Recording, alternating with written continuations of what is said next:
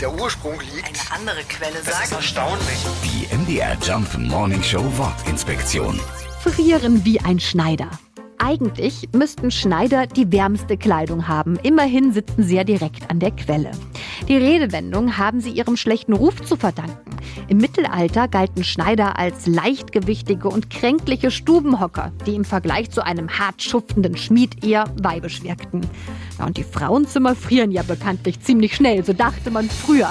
Eine andere Deutung geht auf das Verhalten einer Spinnenart namens Schneider zurück. Wenn sich diese Krabbeltierchen bedroht fühlen, dann fangen sie wild an zu zittern. Ebenso, als wäre ihnen oh, bitterkalt. Die MDR Jump Wortinspektion. Jeden Morgen in der MDR Job Morning Show mit Sarah von Neuburg und Lars Christian Kade. Und jederzeit in der ARD Audiothek.